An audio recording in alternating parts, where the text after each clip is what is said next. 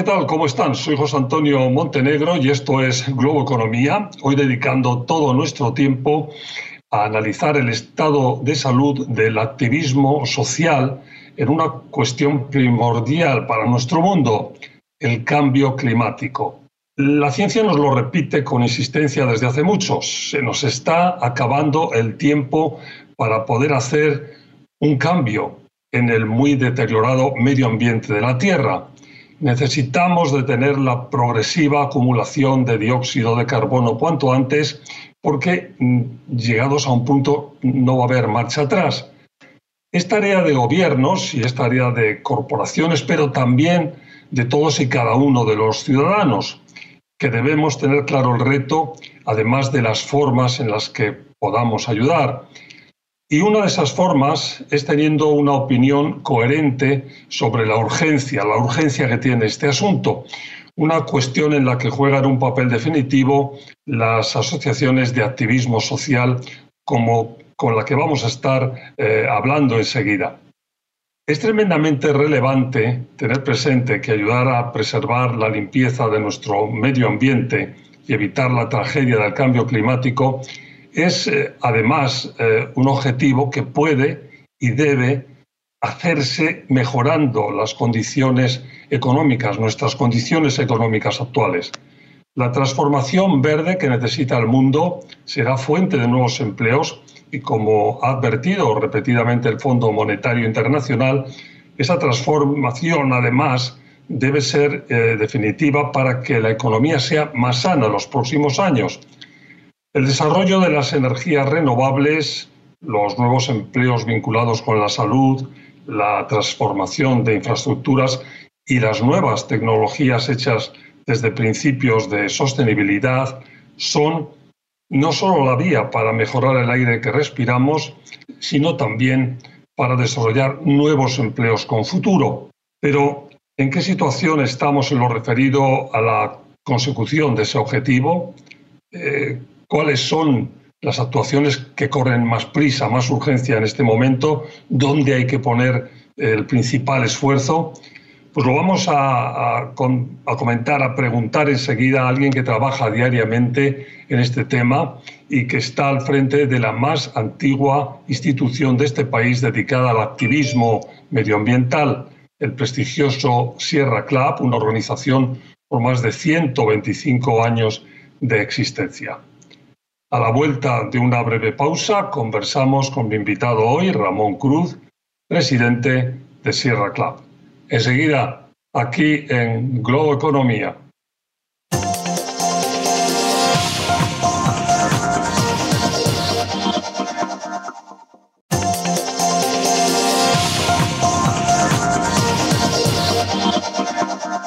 Hola de nuevo, como les decía hace un momento, mi invitado hoy es Ramón Cruz, presidente del prestigioso Sierra Club.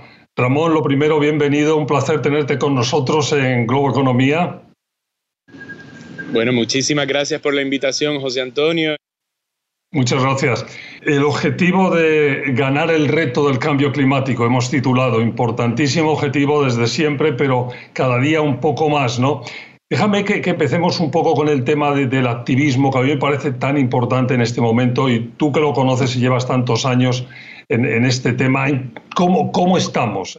Eh, bueno, como, como las personas pueden experimentar, ¿no? O sea, cada día tenemos montones de, de avisos, ¿no? Constantes de cómo se, de la urgencia del tema, ¿no? O sea, de todos estos huracanes, olas de calor, eh, inundaciones, eh, todo pues es causa del cambio climático este, y ha sido algo que ha venido evolucionando ese entendimiento eh, por mucho tiempo, pero el conocimiento está hace décadas, ¿no? Lo que, lo que tenemos es que actuar ante el asunto. ¿Habéis notado con, con precisamente toda esta acumulación, como dices muy bien, de eventos, en muchos casos trágicos, y en otros absolutamente muy, con una intensidad que a lo que no estábamos acostumbrados. ¿Habéis notado, estáis notando que hay una mayor tendencia a ser conscientes de la urgencia que tiene este, este tema? Sí, en efecto, ha evolucionado grandemente. Yo recuerdo 20 años atrás cuando había que luchar por tener un artículo sobre, sobre el tema en una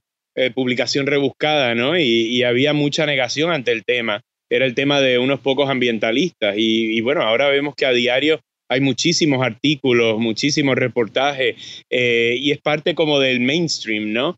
Eh, también porque es parte de la vida cotidiana de las personas, o sea, ya, ya no es una tormenta con un saldo devastador como lo fue Katrina en Nueva Orleans hace 15 años, pero ya es dinámica del día a día eh, en algún lugar del mundo, ¿no? O sea, de nuevo, con estos huracanes, inundaciones, olas de calor, los fuegos forestales, o sea, que, no solamente hemos podido entrar en la conciencia de las personas, pero la naturaleza misma también nos está recordando del saldo que, que estamos pagando por no actuar a tiempo y aunque el conocimiento de nuevo, se, se, conoce ya hace muchas décadas. Se conoce hace, hace muchas décadas, como dices, pero claro, ha habido un fenómeno de contrarrestar esa información, porque había sectores, y siguen existiendo, sectores interesados obviamente en seguir anclados en la vieja economía, en las energías fósiles, y todo eso ha sido un obstáculo que yo creo que, sin embargo, cada vez está cediendo más, ¿no? ¿Es, es así? Eh, sí, sin duda alguna. Ese movimiento negacionista eh, pues ya está, está siendo algo del pasado, o sea, se ha, se ha revelado también cómo la industria de, lo, de la energía sucia eh, pues ha estado tapando mucho de esta información, ¿no? Entonces, y que ha estado eh, en muy estrecha colaboración con los políticos, la gente que toma decisiones, y pues realmente a eso se debe la poca actuación que ha habido eh, tan pobre en todo este tiempo. ¿Cuáles son, desde tu punto de vista realmente conocedor de esto a fondo, lo que hay que hacer en este momento para mm, eh, salir o mejorar de la mejor manera que sea posible el detener este, este deterioro del cambio climático? Eh, pues mira, más allá de crear este, la conciencia ¿no? y de educarnos, hay un momento, yo creo que una oportunidad generacional ahora mismo para lograr las inversiones audaces que se necesitan en cuanto a la acción climática que nos permitan atacar la crisis eh, y crear millones de empleos a la misma vez, empleos bien pagados y combatir las injusticias económicas, eh, ambientales, raciales. Esto no viene de atrás, hace, hace, como dices tú, muchísimo tiempo que conocemos lo que estaba pasando, pero ahora parecería que se dan todas las condiciones para de verdad eh, tomar una, una, actuación, por lo menos en, este país y en otros muchos, que nos lleve eh, bueno, al objetivo deseado.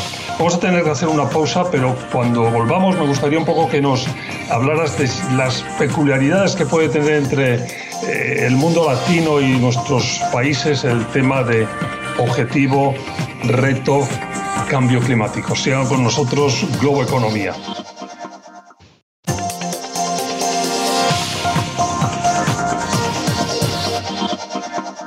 Estamos de vuelta, Globo Economía, hoy dedicando todo nuestro tiempo al objetivo eh, ganar el reto del cambio climático con Ramón Cruz, presidente de Sierra Club. Y en este bloque eh, te decía Ramón cuando nos íbamos a la pausa que me gustaría un poco que centráramos si el mundo latino tiene alguna peculiaridad, primero desde el punto de vista del activismo aquí en este país, en Estados Unidos, y después también en nuestros países, eh, ¿qué, caracteriza? ¿Dónde se juntan esos dos conjuntos de, lo que es la preocupación por el clima y el, y el, y el mundo eh, de Latinoamérica latino en Estados Unidos?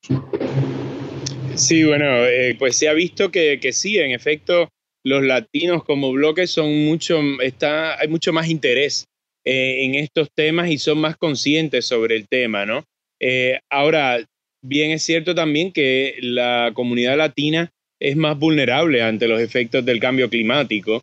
Eh, o sea, nosotros los latinos tenemos que, que tomar especial precaución para confrontar, especialmente durante estas temporadas de olas de calor e incendios forestales, porque por ejemplo, estudios recientes han indicado que, nosotros tenemos el triple de probabilidades de morir de calor que el resto de la población. O sea, millones de latinos trabajan en la agricultura, en la construcción, actividades en la intemperie que nos hacen mucho más vulnerables a estas olas y por, también a las consecuencias a la salud.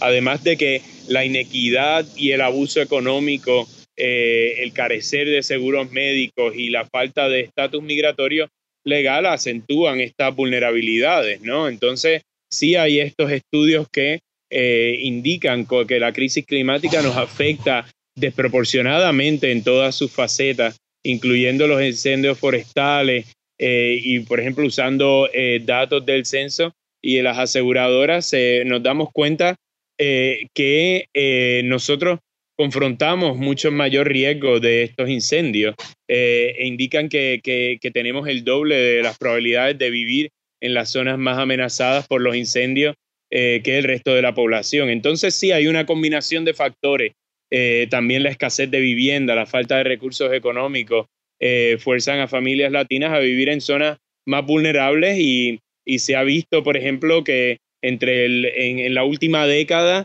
eh, el número de latinos que se han mudado a esas áreas eh, aumentó en más de 200%, mientras que en la población blanca esa zona descendió a un 30% en ese mismo periodo, ¿no? O sea que sí somos vulnerables ante el cambio climático.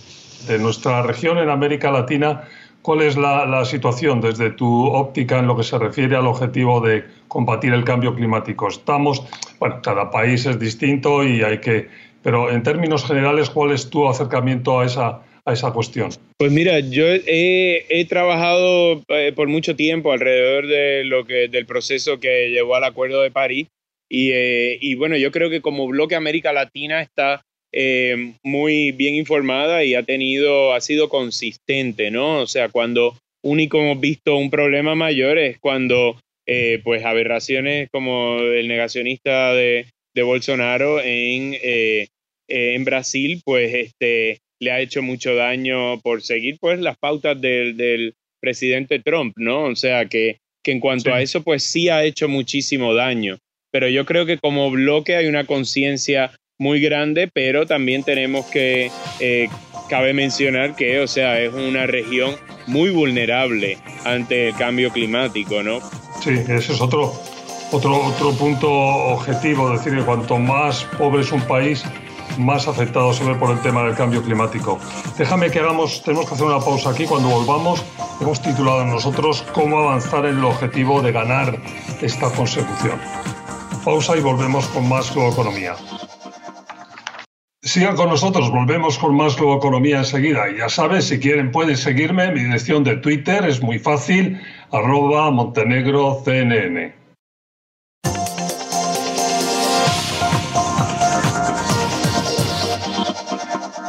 Hola de nuevo, Globo Economía. Estamos eh, hoy dedicando el programa el objetivo de ganar el reto del cambio climático con Ramón Cruz, presidente de Sierra Club. Y en este último bloque queremos un poco hacer wrap up, eh, cómo avanzar en el objetivo de ganar esta, esta consecución, hemos titulado nosotros. Eh, Ramón, hay un montón de temas importantes, pero tú antes comenzabas al empezar el, el programa eh, la importancia económica que tiene todo esto y, la alternativa que hay de hacer una transformación también positiva en el tema del futuro económico mundial y el Fondo Monetario Internacional que ha repetido y que repite muchas eh, advertencias sobre este, esta cuestión, eh, ha hecho recientemente una más. ¿no? háblanos de ella, por favor. Sí, bueno, el Fondo Monetario recientemente emitió una dura advertencia diciendo que pues la emergencia climática absolutamente podría causar una crisis económica mundial, ¿no? Y citando pues los efectos catastróficos de los desastres naturales eh, que están acentuados pues por el calentamiento global, ¿no? Entonces, sí catalogar de la crisis climática como una crisis existencial, pues es, muy responsable, ¿no? Y es que pues realmente aquí estamos en, en una coyuntura histórica eh, muy similar a la que tuvimos hace 150 años al final de la esclavitud, ¿no? Donde se entendía que era moralmente incorrecto eh, ser dueños de otros humanos eh, para el lucro personal y pues habían quienes se alarmaban de que toda la economía se iba a ir abajo y realmente lo que hizo la economía venir abajo fue el arraigarse a eso, ¿no? Y hacer una guerra a ese nivel, ¿no? Pero una vez se, acabó la esclavitud, se abrió paso a la revolución industrial y a un periodo de invención que nunca se había visto en la humanidad. Entonces ahora mismo estamos en un proceso similar, ¿no? Donde hay que cortar con la energía sucia, con los combustibles fósiles, para dar paso entonces a la energía renovable y a una invención eh, y una tecnología del siglo XXI, ¿no? Quienes vayan primero por esa tecnología van a ser los que van a dominar la economía del futuro. Y ese, y ese punto, déjame que salte ahí, es tremendamente importante porque es eh, el positivo de que hay que ver todo esto no solo como algo que es eh, positivo y bueno para nuestra salud y para nuestras vidas, sino que es el cambio de la economía que viene, es el futuro, eh, son las eh, energías renovables, es un mundo mucho más limpio, es el, todo el plan de infraestructuras basadas en la sostenibilidad y en, importantísimo en concreto en este país el proyecto de, la actual Casa Blanca del presidente Biden sobre las infraestructuras verdes o como las queramos llamar, sostenibles a futuro eh, que, podría transformar y que se está, Europa, eh, importantísimo lo que se está haciendo, por ejemplo, en estos momentos en Europa, también en relación con la ayuda para el tema de la pandemia, que hay un montón de, eh, subvenciones país por país, pero que están, están amarradas, pegadas al tema de que se hagan transformaciones en esta dirección de energías renovables, de terminar con energías fósiles. Todo ese panorama es es como mínimo estimulante, ¿no, Ramón? Sí, definitivamente. O sea, sin duda alguna es lo que estamos viendo que es la, economía del futuro, ¿no? O sea, realmente, y es la voluntad política que necesitamos, ¿no? O sea, de nuevo, en el, en el tema del cambio climático, eh, es como, como si fuera un rompecabezas, ¿no? Donde se comenzó a montar hace cuatro décadas el rompecabezas eh, y aunque no estén todas las piezas, en algún momento ya se vio claro la figura, eh, la, la, imagen de ese rompecabezas. Y, o sea, si nos ponemos a ver, el protocolo de Kioto fue hace 25 años, ¿no? Entonces, realmente que ahora es que estamos viendo esa, esa voluntad política eh, y también la plática, por ejemplo, ahora de 3.5 billones para la infraestructura en este país, que es muy necesaria. O sea, que va más allá del medio ambiente, ¿no? Es la economía eh, y cómo podemos ser líderes en esa, en esa economía, ¿no? Y en la infraestructura eh, del futuro. Entonces, sí, realmente ya vemos cómo el mercado mismo eh, ha, tornado la página, ha, pasado la página eh, y ya no están invirtiendo en las tecnologías de energía sucia como las plantas de carbón y hay muchísimo más interés en la energía renovable. Entonces, por ese es el lado que tenemos que ir si este país quiere continuar siendo eh, líderes en la economía mundial. Ramón, pues muchísimas gracias por haber estado con nosotros. Un placer haberte tenido en Globo Economía. Muchísimas gracias a ti, eh, José Antonio, y a tu teleaudiencia también. Muchas gracias.